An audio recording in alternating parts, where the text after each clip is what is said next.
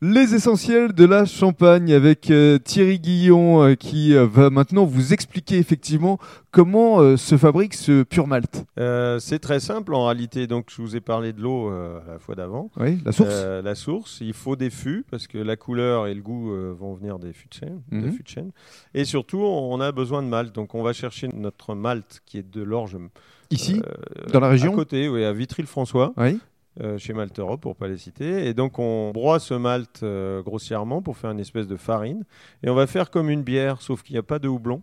Donc on va faire euh, une, ce qu'on appelle l'hydrolyse, transformer l'amidon en sucre. Et ça va donner un espèce de, de jus euh, de malt euh, qui, qui est un peu sucré comme un jus de pomme. Mhm. Et donc à ce moment-là arrive la différence avec les autres, c'est-à-dire que nous, nous chaptalisons le, le, le mou de malt. Euh, donc tout ça, ça dure à peu près euh, 4 à 5 heures pour le faire.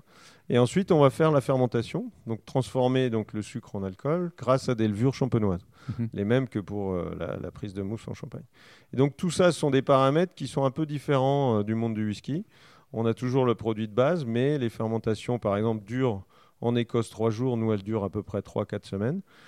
Et puis pour avoir une certaine qualité, une certaine euh, je dirais, complexité du produit, on laisse euh, le produit après fermentation environ 2 à 3 mois avant de distiller. Au début, c'est dans des cuves de Ouais. 1000 litres. Et ensuite, on va distiller. Et lorsqu'on distille, donc une première fois, on va passer de la bière qui titre environ 7 degrés à 35 degrés. Et on va redistiller ce produit-là qui fait 35 degrés pour l'amener à 80.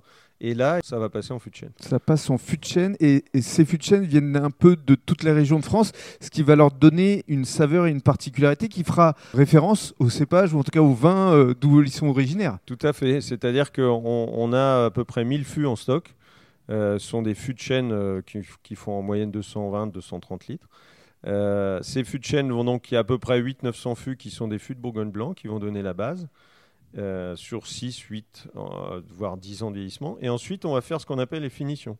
Donc, ce sont effectivement des fûts d'occasion qu'on a achetés qui ont encore un peu de vin dedans, hein, qui est rentré dans le bois. Mhm. Et ça va donner un goût particulier ou une odeur particulière. C'est la raison pour laquelle l'esprit du malt de la montagne de Reims, qui est effectivement votre nom officiel, Voilà. euh, peut permettre de retrouver euh, des goûts euh, de Sauternes, de Banyuls, de Coteau-du-Léon, de Châteauneuf-du-Pape, de Croix-Hermitage, enfin bref, de grandes références de vins français. Exactement. On a, comme je suis œnologue, j'ai quand même été rechercher mes bases œnologiques et donc on, on a pris les belles appellations françaises. Quand on connaît le vin de Sauternes, on sait que c'est un vin de, de dessert ou sur un foie gras, etc.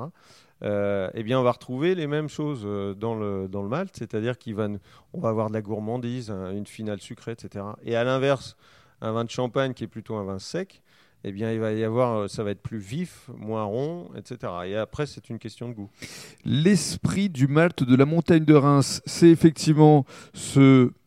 Allez, on va l'appeler comme ça, ce, ce- ce cousin du whisky, mais c'est aussi du rhum. On va en parler dans le cadre du troisième podcast.